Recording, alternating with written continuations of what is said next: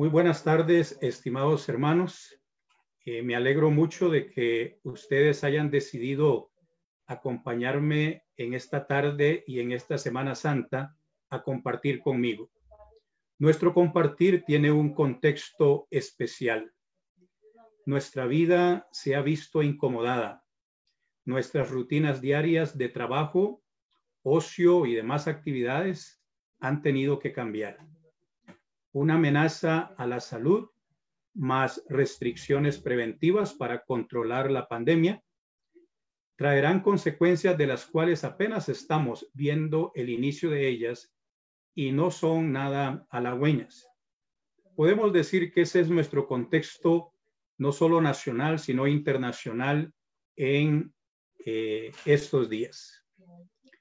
Curiosamente, este virus ni siquiera es un ser vivo y no sería una amenaza mundial para la humanidad si no viviéramos en la época que llamamos la globalización. En cambio, todos los años celebramos y recordamos en este periodo que llamamos Semana Santa, recordamos un evento histórico que cambió la historia. Y este evento histórico que cambió la historia no es un evento que recibe su sentido, su relevancia o su importancia por la época en sí. No es el siglo primero que le da relevancia a este evento histórico, es al revés. El evento histórico del que estoy hablando es Jesucristo. Y es el evento histórico de Jesucristo el que le da sentido y relevancia no solo al siglo primero, sino a la historia de la humanidad a la historia antes de Cristo y a la historia del pues de Cristo. Y quisiera, eh, para comenzar a situar este evento histórico, que es Jesucristo, quisiera recordarles lo que el cristianismo occidental y la cultura occidental conoce como el credo apostólico, que es un, credo que viene históricamente del siglo segundo de la era cristiana. Y este credo, en su segundo artículo, que habla de Jesucristo, dice de la siguiente manera, creo en Jesucristo, su único Hijo, Señor nuestro, que fue concebido del Espíritu Santo, nació de la Virgen María, padeció bajo el poder de Poncio Pilato fue crucificado, muerto y sepultado. Descendió a los infiernos. Al tercer día resucitó de entre los muertos, subió al cielo y está sentado a la diestra de Dios Padre Todopoderoso. Y desde allí ha de venir a juzgar a los vivos y a los muertos. Este es el evento histórico que nosotros recordamos, conmemoramos eh, celebramos en esto que llamamos la Semana Santa. Por eso me parece muy oportuno hablar de un evento histórico que da sentido y finalidad a la historia, porque ciertamente estamos viviendo una crisis y es una crisis mundial, es una crisis de salud y también ahora es una crisis económica, es una crisis social. Sin embargo, esto tiene que ver con la circunstancia histórica de la época. En cambio, lo que recordamos y celebramos en este periodo, periodo de Semana Santa realmente es algo que transforma la historia. Este Jesucristo es el fin de la historia, es su objetivo y es el final de la historia. Él da sentido a la historia y él termina la historia. Jesucristo es el Todopoderoso. Vamos a meditar esta Semana Santa en lo que la palabra de Dios nos enseña sobre la cruz de Cristo, sobre su muerte y sobre su resurrección. La identidad de Jesucristo y su obra en realidad es nuestro tema.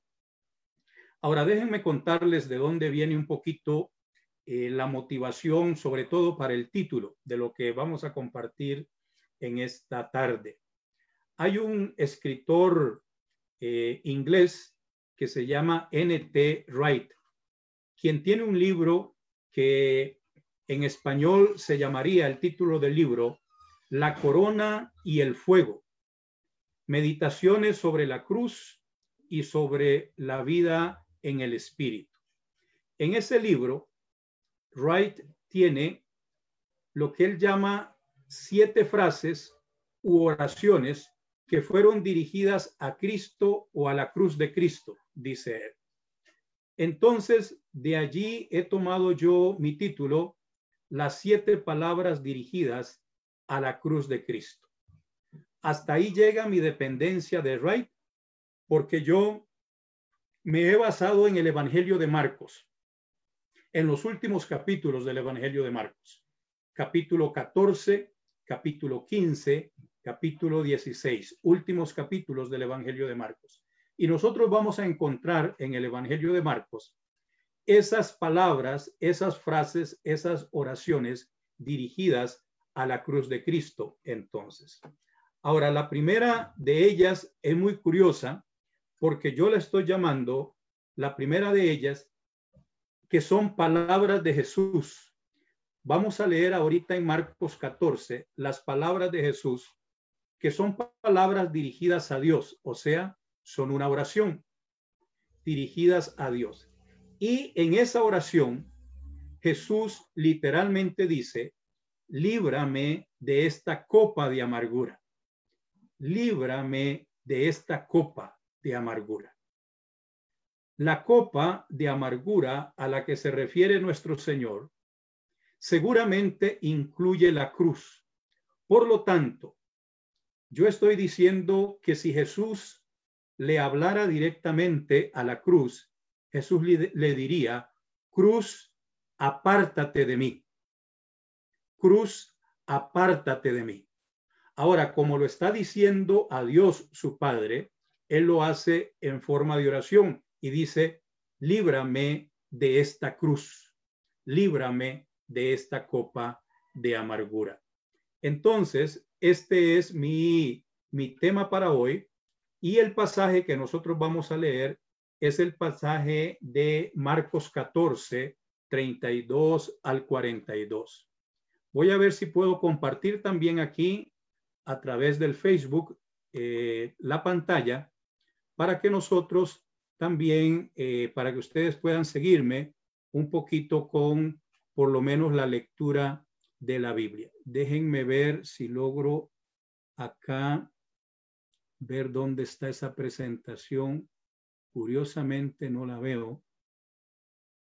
Eso sí es un problemita que tengo. Acá yo pensé que la tenía. Déjenme ver qué pasó. Este, si no, no la veo, no la veo para compartir. Permítanme ver si puedo hacer algo más acá, como para abrirla entonces. Ah, ok. Ok, yo creo que ahora sí debería salirme. Regálenme un segundito. A ver si la tecnología me funciona. Ahora sí. Creo que la tengo para que ustedes vean también lo que vamos a estar leyendo. Entonces, no solo me vean a mí, ¿verdad? Sino que también vean la presentación. Déjenme ver. Ahora sí. Ahora sí. Líbrame de esta copa de amargura. Dice la palabra del Señor entonces, Marcos 14, 32. Lo que vamos a hacer primero es a leer todo el pasaje. Esa va a ser nuestra estrategia de lectura y de interpretación y comentario. Vamos a hacer una lectura completa del pasaje del 32 al 42. Y luego vamos a mencionar un poquito el contexto del pasaje para en un tercer momento hacer una segunda lectura, pero ya ir explicando parte por parte del mensaje. Entonces dice Marcos 14:32. Llegados al lugar llamado Getsemaní, Jesús dijo a sus discípulos, quédense aquí sentados mientras yo voy a orar. Se llevó consigo a Pedro, Santiago y a Juan, y comenzó a sentirse atemorizado y angustiado. Les dijo, me está invadiendo una tristeza de muerte. Quédense aquí y manténganse vigilantes. Se adelantó unos pasos más y, y se postró en tierra, oró pidiéndole a Dios que si era posible, pasara de él aquel trance. Decía, Abba Padre, todo es posible para ti. Líbrame de esta copa de amargura, pero no se haga lo que yo quiero, sino lo que quieres tú.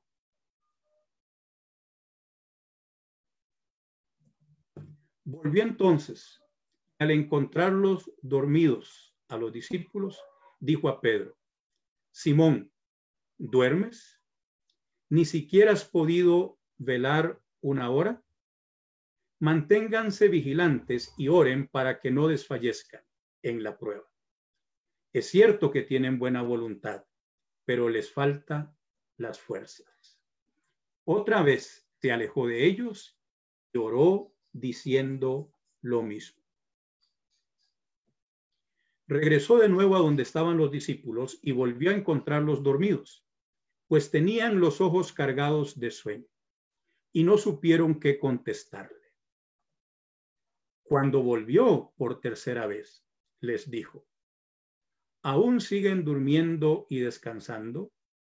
Ya basta, ha llegado la hora. El Hijo del Hombre va a ser entregado en manos de pecadores. Levántense, vámonos ya está aquí el que me va a entregar. Voy a regresar aquí al cuadro eh, número uno de la lectura.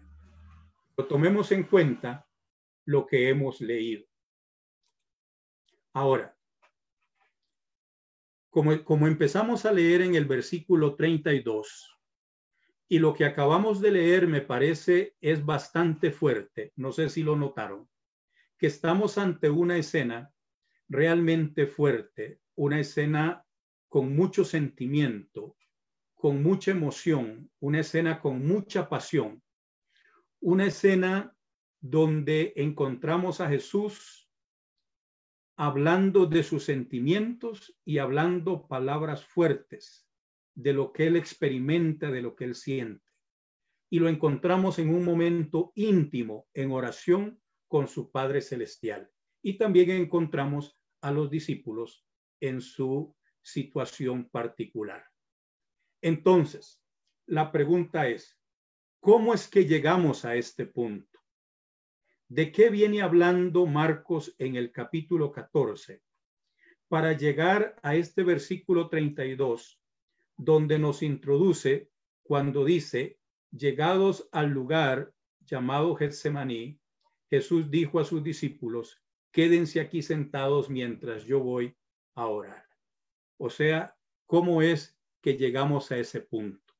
Entonces, voy a, leer eh, un poco para ustedes, un poquito, de Marcos capítulo 14. En primer lugar, Marcos comienza en el versículo 1 del capítulo 14 comienza diciendo, faltaban dos días para la fiesta de la Pascua y de los panes sin levadura. Y los jefes de los sacerdotes y los maestros de la ley andaban buscando el modo de tender una trampa a Jesús para prenderlo y matarlo. Noten el vocabulario fuerte. Nosotros los cristianos que ya eh, somos herederos de dos mil años de historia del cristianismo y como hemos vivido algunos de nosotros más de una Semana Santa, es probable que las historias bíblicas y otras historias que circulan en la cultura sobre la muerte de Jesús, de alguna manera ya nos han insensibilizado a la experiencia como tal. Pero tratemos de dejar un poquito atrás eso y vean lo fuerte que son estas palabras que acabamos de leer los jefes de los sacerdotes y los maestros de la ley andaban buscando el modo de tender una trampa a Jesús para prenderlo y matarlo. Prenderlo y matarlo. Ese es el contexto inicial del capítulo 14. Si fuéramos más atrás de Marcos, vamos a encontrar que los deseos de matar a Jesús están presentes desde mucho antes en la narración del Evangelio. Pero vamos a quedarnos aquí en el capítulo 14 nada más.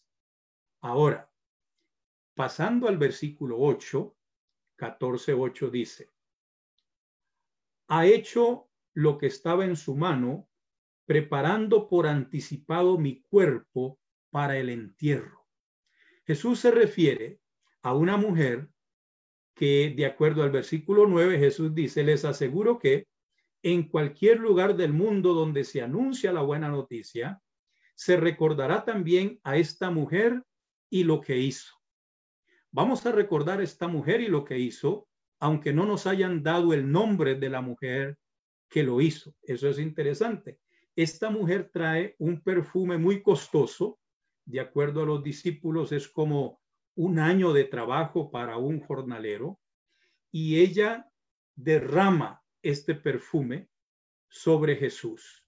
Y Jesús lo interpreta diciendo, ha hecho lo que estaba en su mano, preparando por anticipado mi cuerpo para el entierro.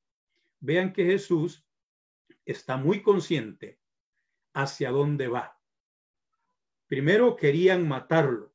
Ahora Jesús dice, esta mujer con lo que ha hecho me ha preparado para mi entierro. Entonces Jesús está muy consciente de la situación, de la experiencia, del momento, de la hora que está viviendo. Y gloria a Dios por esta mujer. Yo la recuerdo, recordémosla todos, que esta mujer que tuvo fe en el Señor Jesucristo, siendo una discípula de Jesucristo, hizo inclusive algo que ni los apóstoles ni los discípulos hubieran estado dispuestos a hacer en ese momento. Pero esta mujer lo hizo. Gloria a Dios. Versículo 10. Entonces Judas Iscariote, uno de los doce discípulos, fue a hablar con los jefes de los sacerdotes para entregarles a Jesús.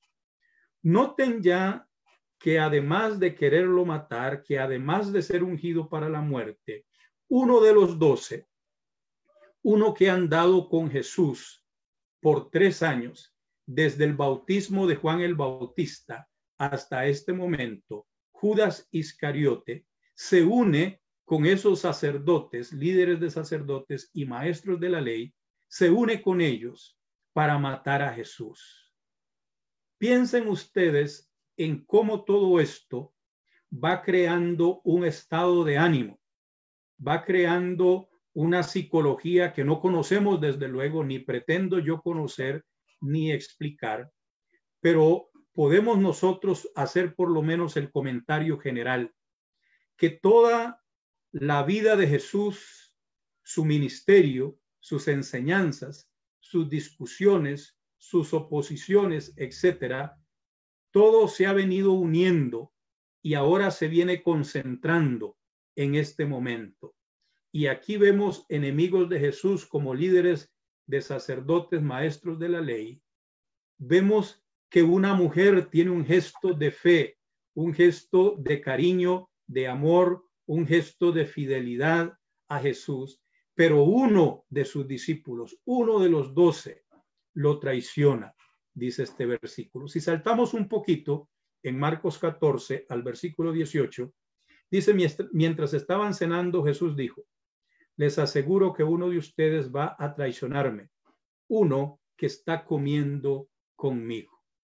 Esto lo que hace es acrecentar el momento y la situación crítica porque describe exactamente quién es la persona que lo va a traicionar.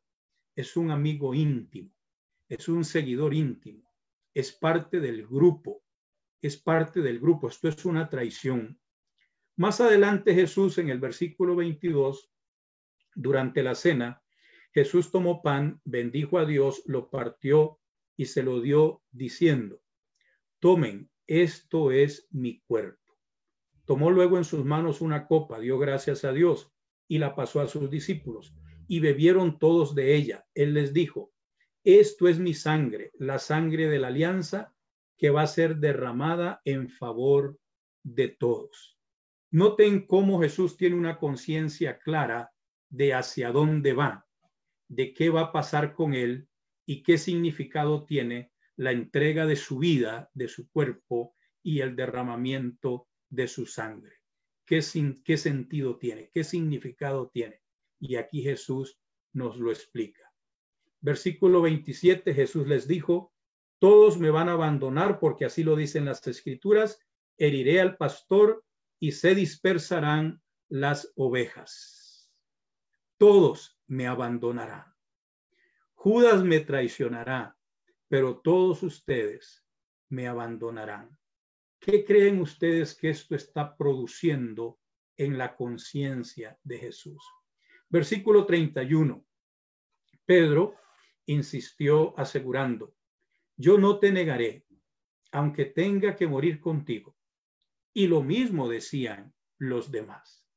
Todos decían, no Jesús, no te vamos a abandonar, no te vamos a negar, vamos a estar contigo. Todos lo decían, pero Jesús sabía mejor y Jesús por eso les dice, todos ustedes me abandonarán.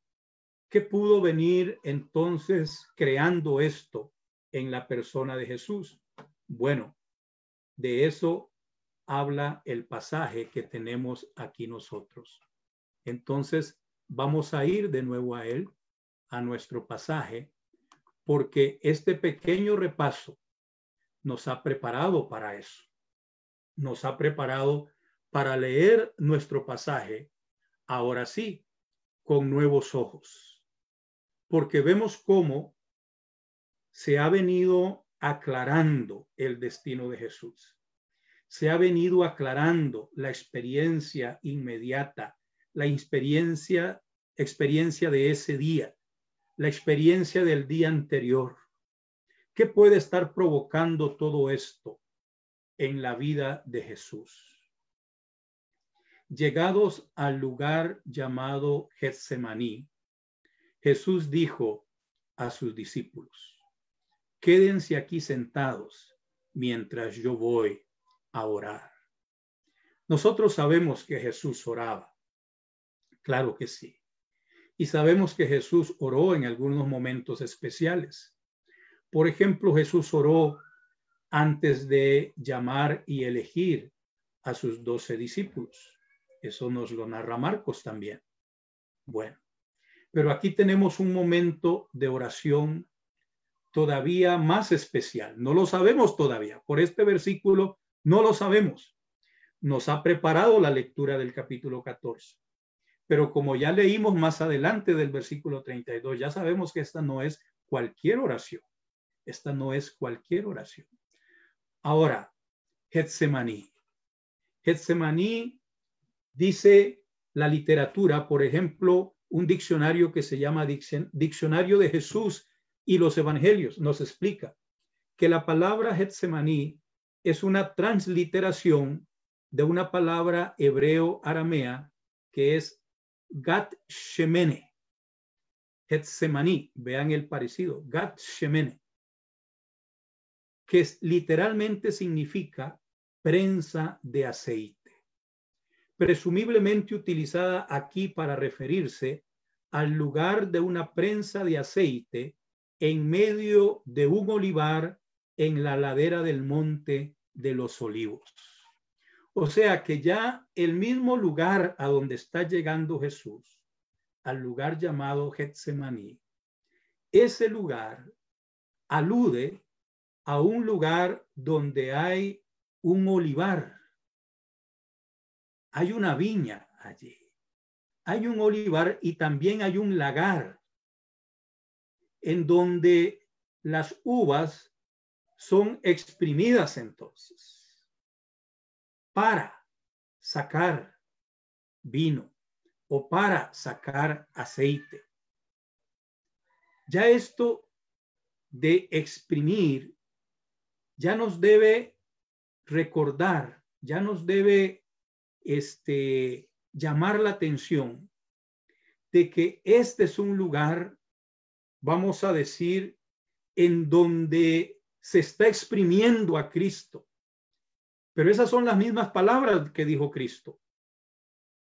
Él partió el pan y dijo, esto es mi cuerpo, que por vosotros es partido. Esta copa representa mi sangre, que por vosotros es derramada. Es derramada. Entonces Jesús llega a ese lugar. Noten que llega con sus doce discípulos. En este caso, con once discípulos, perdón. Ya aquí llega con once discípulos. Llega con el grupo total de los que quedan, desde luego, once discípulos. Pero Jesús les dice a esos once discípulos, quédense aquí sentados mientras yo voy a orar. Esa es la primera instrucción. Pero ahora noten la segunda. La segunda. Se llevó consigo a Pedro, a Santiago y a Juan y comenzó a sentirse atemorizado y angustiado. Es decir, llega con once, los deja aquí, vamos a pensar que a la entrada, pero en realidad no deja a los once, sino que agarra a tres a Pedro, a Santiago y a Juan y se va con ellos, se llevó consigo, se los lleva más adentro a ellos tres. Y noten cómo el narrador nos dice que Jesús comenzó a sentirse atemorizado y angustiado. Por lo tanto, esta no es cualquier experiencia de las que ha vivido Jesús. Este no es cualquier día en la vida de Jesús. Este es un día especial. Este es una hora especial y ya lo vamos a ver. Este es un momento crucial. Por lo tanto, se nos está abriendo una ventana aquí a la vida de Jesús, al ministerio de Jesús, a la misión de Jesús, a la identidad de Jesús y también al corazón de Jesús. Porque dice el narrador, comenzó a sentirse atemorizado y angustiado. Y todavía Jesús no ora, sino que le dice a esos tres discípulos, Pedro, Santiago y Juan, les dice, me está invadiendo una tristeza de muerte. Me está invadiendo una tristeza de muerte. Quédense aquí y manténganse vigilantes. O sea, Jesús va a ir a orar él solo y a estos tres los deja aquí, pero a estos tres les revela su corazón. Si el narrador dijo, comenzó a sentirse atemorizado y angustiado, en palabras de Jesús, él dice, me está invadiendo una tristeza de muerte. Noten que las palabras, yo creo que no dejan duda. Jesús, ante la experiencia que él sabe que le toca vivir, él experimenta esta tristeza, este, este temor, esta angustia, este dolor. Quédense aquí y manténganse vigilantes. Ahora, Pedro, Santiago y Juan son tres compañeros de Jesús a quienes Jesús les comparte algunas experiencias. Tal vez ustedes recordarán la experiencia de la transfiguración que está narrada aquí en Marcos capítulo 9. Jesús se lleva a estos tres discípulos y ellos son testigos de aquello que se llama la transfiguración. Y hay otras experiencias también eh, de, de sanidad, de milagros que Jesús hizo, donde estos tres son testigos privilegiados. Entonces, estos tres también son testigos privilegiados de esta experiencia de Jesús. Versículo 35. Se adelantó unos pasos más y postrándose en tierra, ya está Jesús solo, aparte, postrándose en tierra, oró pidiendo a Dios. Vean que este es el narrador diciendo, oró pidiendo a Dios que si era posible, pasara de él aquel trance, aquella hora. el narrador dice, le oró pidiendo a Dios que si era posible, pasara de él aquel trance. Eso es lo que el narrador quiere llamar la atención. Y luego vienen las palabras de Jesús, las palabras directas de Jesús. Abba Padre, todo es posible para ti.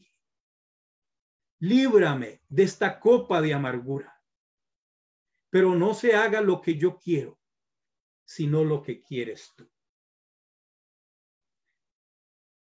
Oró pidiéndole a Dios si era posible que pasara de él aquella hora, aquel tiempo, aquel momento, aquella situación. Y claro que Jesús lo hace. Líbrame de esta copa de amargura. Obviamente, esta no es la última palabra de Jesús. Esta es una palabra dentro de la oración de Jesús. La oración de Jesús dice, Abba Padre, se dirige a Dios como su Padre desde luego.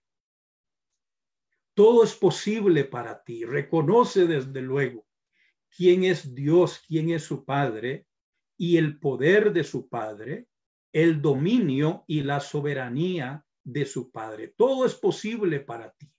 Habla del poder de Dios. Líbrame de esta copa de amargura. Aquí está hablando Jesús, desde luego. Está hablando Jesús.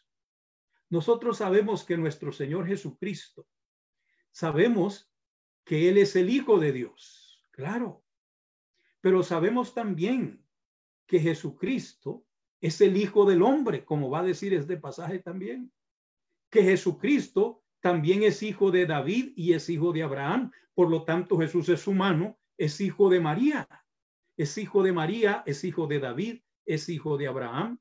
Entonces, desde luego que Jesús como ser humano, ante lo que está viviendo y lo que le espera, él no lo desea.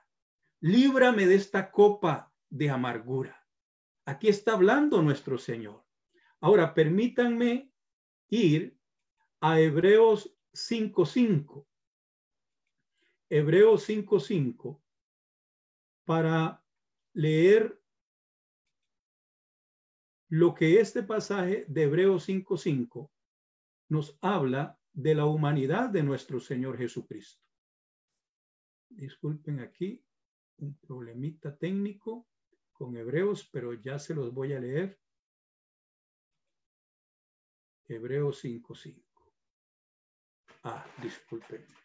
Algo algo está pasando, tengo la Biblia aquí y no quiere obedecerme a ir a Hebreos.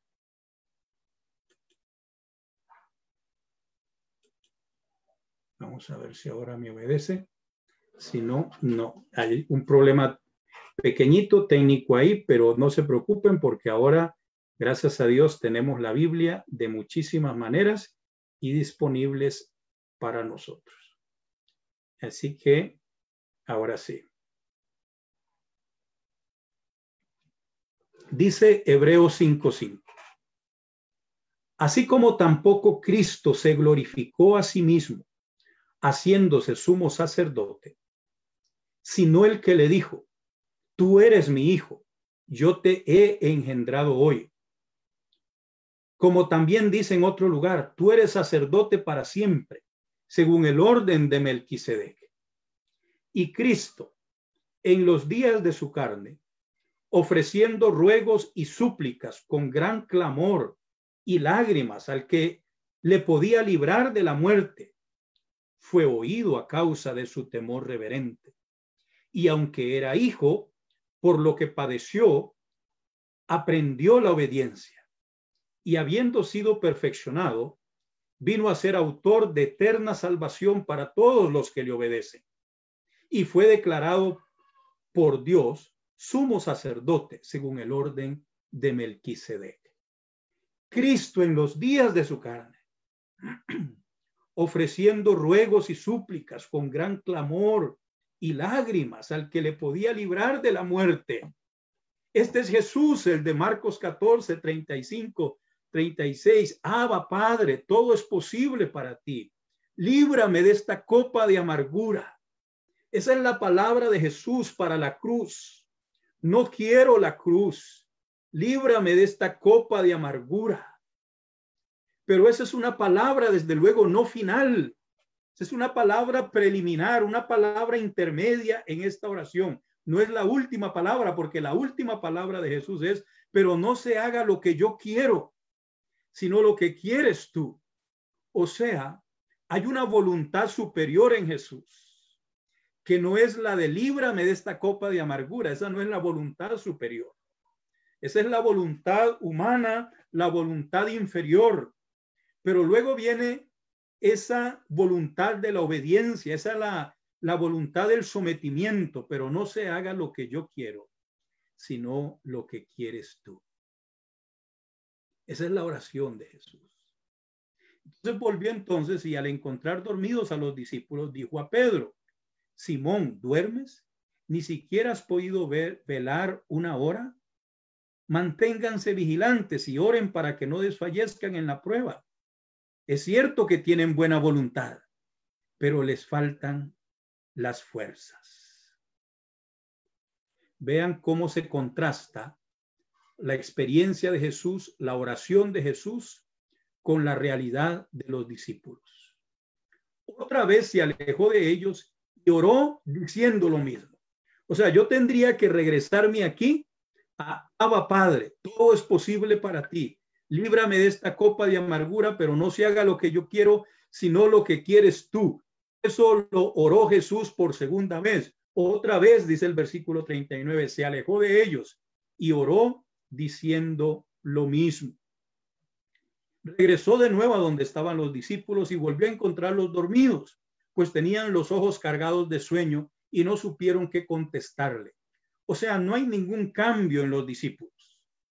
Los discípulos se mantienen igual desde el primer momento hasta el final de esta historia. De igual manera, Jesús tampoco cambia. Su oración primera es su oración segunda y también es su oración tercera, porque dice el versículo 41, cuando volvió por tercera vez. Vean que el pasaje ya ni se molesta en decir, y Jesús fue y oró por tercera vez, y oró lo mismo por tercera vez. Y luego de orar lo mismo por tercera vez, vuelve por tercera vez a los discípulos. Eso es lo que el pasaje implica. Jesús ora tres veces, ora lo mismo, no cambia nada. ¿Cuál es la oración de Jesús? La oración de Jesús es, Abba Padre, todo es posible para ti. Líbrame de esta copa de amargura, pero no se haga lo que yo quiero, sino lo que quieres tú. Entonces, cuando volvió por tercera vez, les dijo, ¿aún siguen durmiendo y descansando? Ya basta. Ha llegado la hora.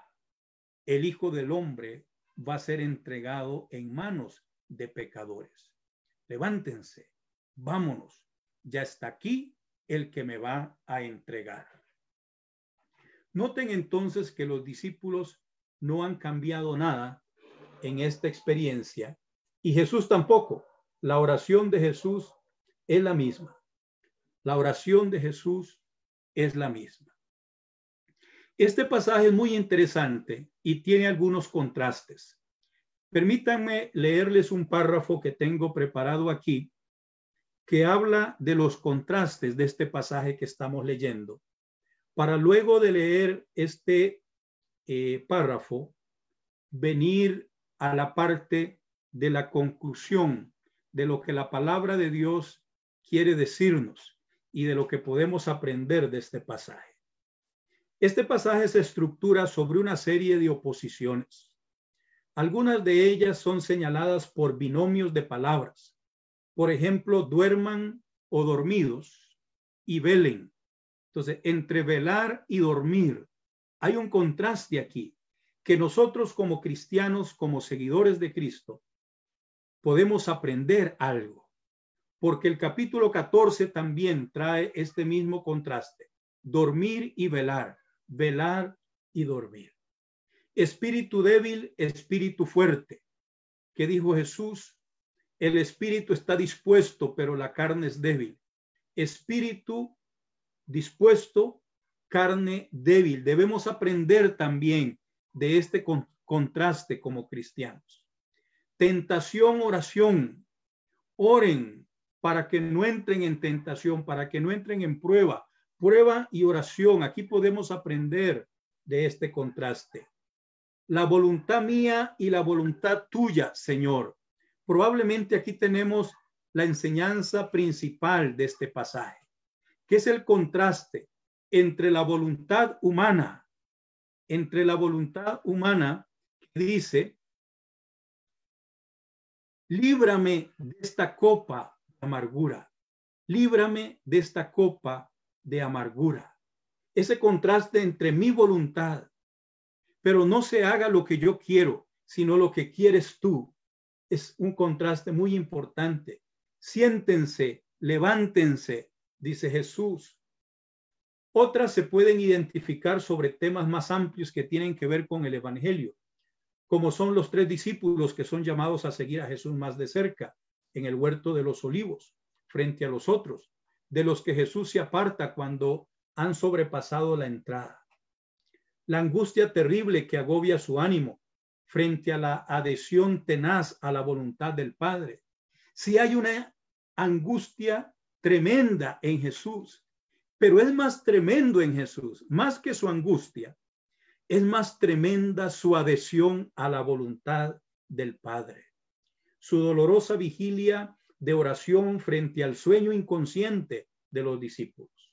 Los numerosos acontecimientos que se han sucedido hasta ahora y el evento de la hora decisiva que ha llegado. Porque Jesús dice al final, acá, dice, llegado la hora, ha llegado la hora. Jesús ha vivido muchas horas, Jesús ha vivido muchos días, muchas semanas, muchos meses. Jesús ha andado haciendo su ministerio. Sin embargo, había una hora, un tiempo especial que es la el tiempo de entrega. En tiempo de entrega, levántense, vamos. El Hijo del Hombre va a ser entregado en manos de pecadores. Esa hora ha llegado.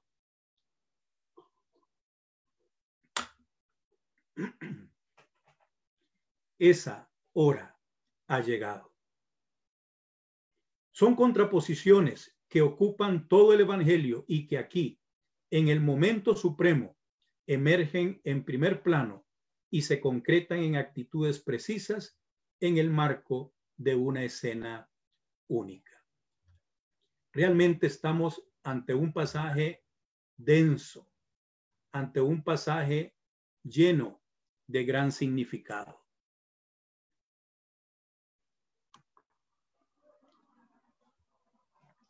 Quisiera nada más entonces llamar la atención a algo más aquí, a esta meditación que estamos teniendo. Déjenme ver si ahora me permite aquí el programa ir a Génesis capítulo 32, que quiero compartir algo con ustedes. No, sigue ahí en mala posición. Pero permítanme abrir Génesis 32 para recordarles una historia. Hay una historia interesante aquí en el capítulo 32 de Génesis. Ustedes pueden leerlo. En Génesis 32 tenemos la historia de Jacob que está abandonando a su suegro Labán y está regresando con sus dos esposas y sus dos concubinas y sus once hijos. Y está regresando a Canaán, está regresando a donde vive su hermano Esaú. Y Jacob está temeroso. Jacob cree que Esaú viene en contra de él a matarlo por todos los acontecimientos anteriores. Entonces Jacob desarrolla ciertas estrategias para aproximarse a Esaú y tratar de apaciguar un poco su ira y a la vez pensando, bueno, si un campamento muere, este otro puede salvarse y cosas así. Pero Jacob tiene una experiencia. Entonces, luego cuando ha enviado embajadas a Esaú, y cuando ha dividido su campamento en dos, Jacob se queda en un lugar solo por la noche. Y dice la historia que Jacob luchó con Dios. Jacob luchó con un personaje allí sobrenatural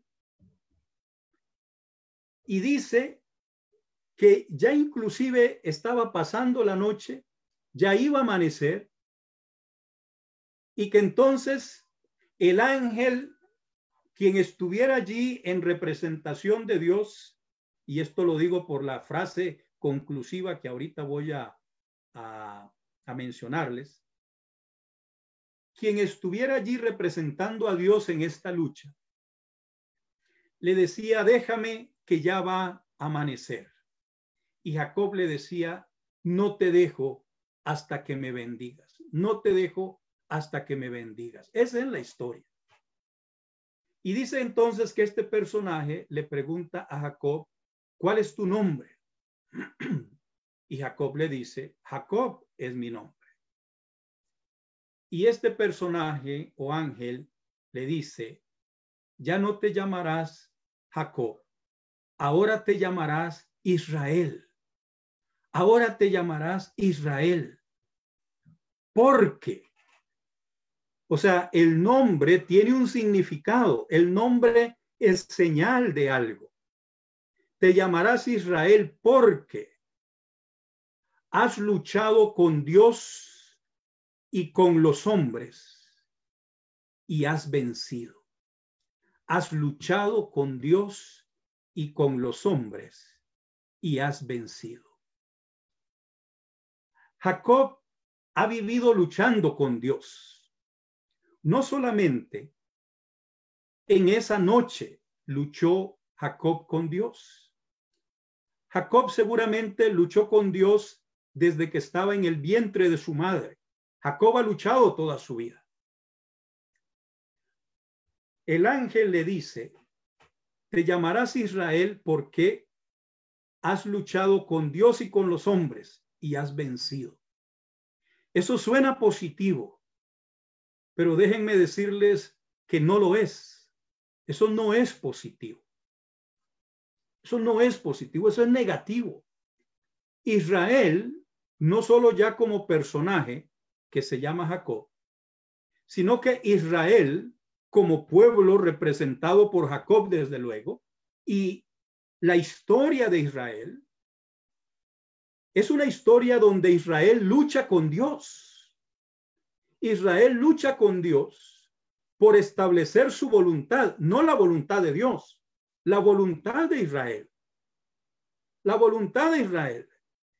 E Israel vence a Dios porque Israel hace su voluntad y no hace la voluntad de Dios. Israel hace su voluntad, la voluntad de Israel, no la de Dios. Jacob le dice al ángel, al personaje con el que está luchando, le dice, ¿cómo te llamas? Obviamente no hay respuesta a esa pregunta de Jacob. Jacob no conoce el nombre de Dios. Claro, Jacob usa la frase, la usó más antes, en oración diciendo, el Dios de mi padre Abraham, el Dios de mi padre Isaac. Eso desde luego es un buen nombre.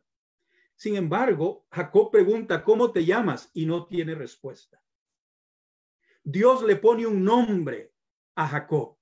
El ángel le pone un nombre a Jacob. Te llamarás Israel. Jacob es nombrado. Dios no es nombrado aquí. Dios no es nombrado. En cambio, en Getsemaní, con Jesucristo, hijo de David, hijo de Abraham. O sea, Jesucristo, hijo de Jacob. O sea, Israel. Jesucristo es Israel. Esta es una de las enseñanzas del Nuevo Testamento, que cuando Jesucristo viene como hijo de José, hijo de David, hijo de Abraham, Él viene representando a Israel. Por eso Jesús es bautizado en el Jordán. Por eso Jesús ayuna 40 días, ayuna y ora 40 días y 40 noches en el desierto. Y por eso Jesús es tentado en el desierto y sale victorioso, porque Jesús viene representando a Israel, ese Israel que impone su voluntad, no hace la voluntad de Dios, sino que hace su propia voluntad, como Jacob, como en la historia de Israel. Pero en Getsemaní, en Getsemaní, Israel, que es Jesucristo, es derrotado. La voluntad humana de Jesucristo es derrotada y la voluntad divina es victoriosa en Jesucristo, en el nuevo Israel, en esa representación de Israel que es Jesucristo. Hágase tu voluntad y no la mía, dice Jesús. Eso no es lo que Israel como nación va a decirle al Dios de la alianza. Eso no es. Es establecer su propia voluntad. Es vencer a Dios. Es vencer a los hombres es la arrogancia y la prepotencia del ser humano, porque Israel representa la humanidad. Una de las funciones de Israel como pueblo que Dios formó, lo formó para que Israel representara a la humanidad. Las victorias y sobre todo los fracasos de Israel, que son la mayoría desde luego, es el fracaso de la humanidad. Israel instaura su propia voluntad y no la voluntad de Dios. La prepotencia del ser humano es la historia que no solo narran los libros históricos del Antiguo Testamento, sino los profetas también. Lo curioso de todo esto es que en Jesucristo humano, en Jesucristo representando a Israel, representando a la humanidad, desde luego. La humanidad se rinde a Dios en el Getsemaní. La humanidad se rinde a Dios en el Getsemaní diciendo, no se haga mi voluntad, sino la tuya. Y este Jesucristo es el que revela el nombre de Dios. Jacob pregunta, ¿cuál es tu nombre? Jesucristo nos revela cuál es el nombre de Dios. El nombre de Dios se llama Padre. El nombre de Dios es Padre. El nombre que expresa la naturaleza de Dios es Padre, Abba Padre, Papá. Jesucristo vive, muere en la cruz como hijo de Dios. No solo el hijo eterno, que nosotros lo llamamos en teología para diferenciar, lo llamamos la segunda persona de la Trinidad. No crean que Jesucristo llama a Dios Padre porque Jesucristo sea la segunda persona de la Trinidad. No. Esa es una concepción teológica importante y útil en cierto contexto. En el contexto que estamos leyendo nosotros, que es Marcos 14, 32, en ese contexto ese lenguaje no ayuda, porque en este contexto, aquí tenemos a Jesús, el hijo de José y de María, cuyos hermanos y toda la familia viene en Marcos 3 a llevarse por la fuerza a Jesús porque creen que está loco. Ese Jesús que pertenece a María, su madre, a José, su padre adoptivo, a la familia allí en Nazaret, en Galilea. Ese Jesús de quien Natanael dice puede salir algo bueno de, Galilea. Ese Jesús humano, esa humanidad de Jesús es de la que está hablando Marcos capítulo 14.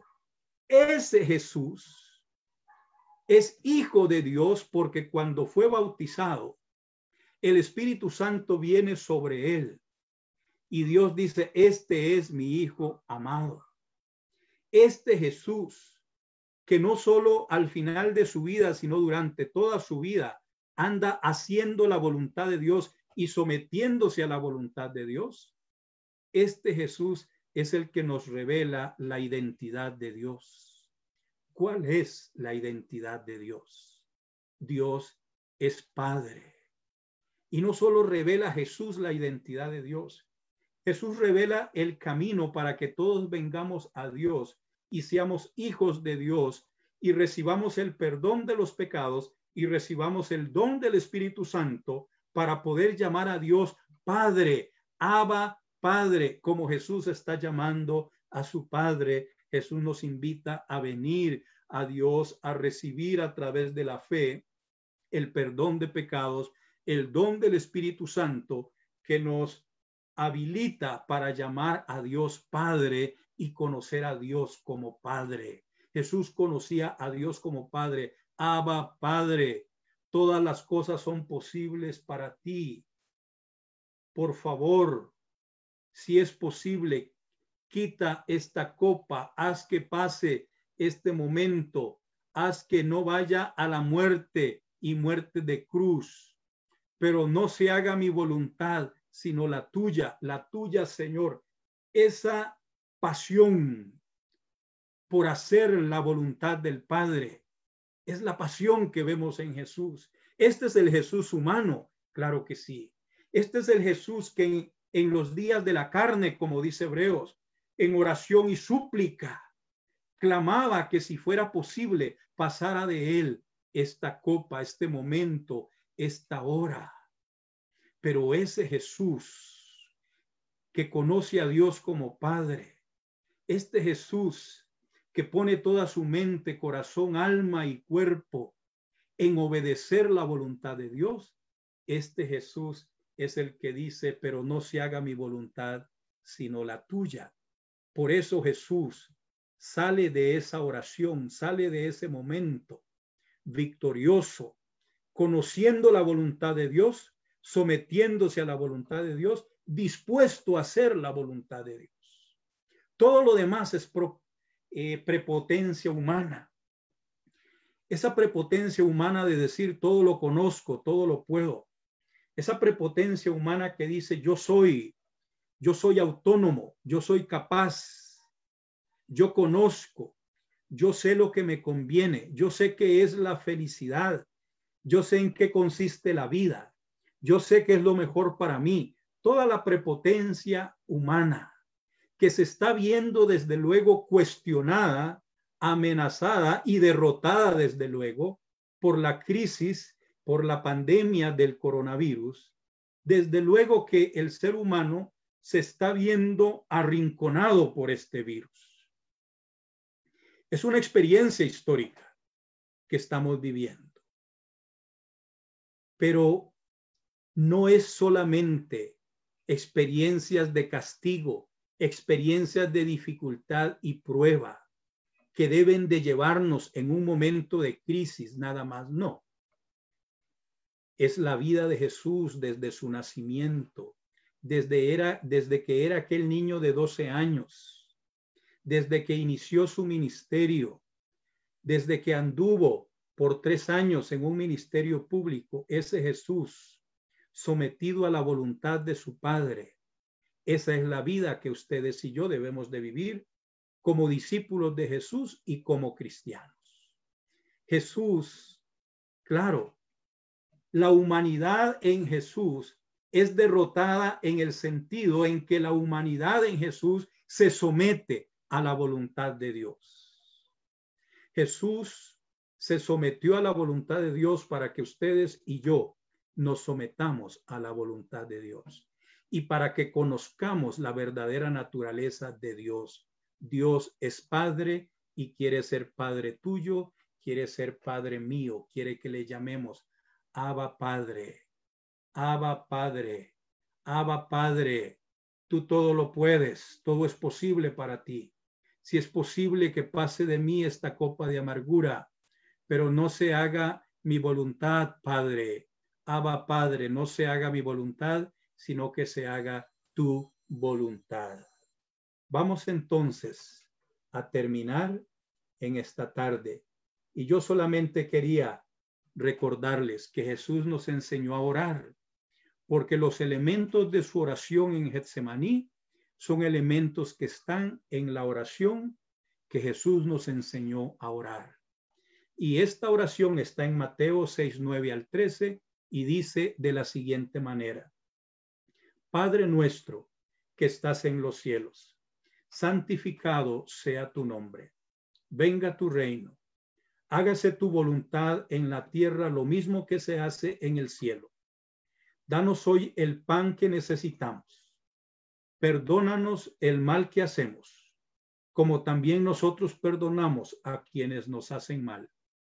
No nos dejes caer en tentación y líbranos del maligno.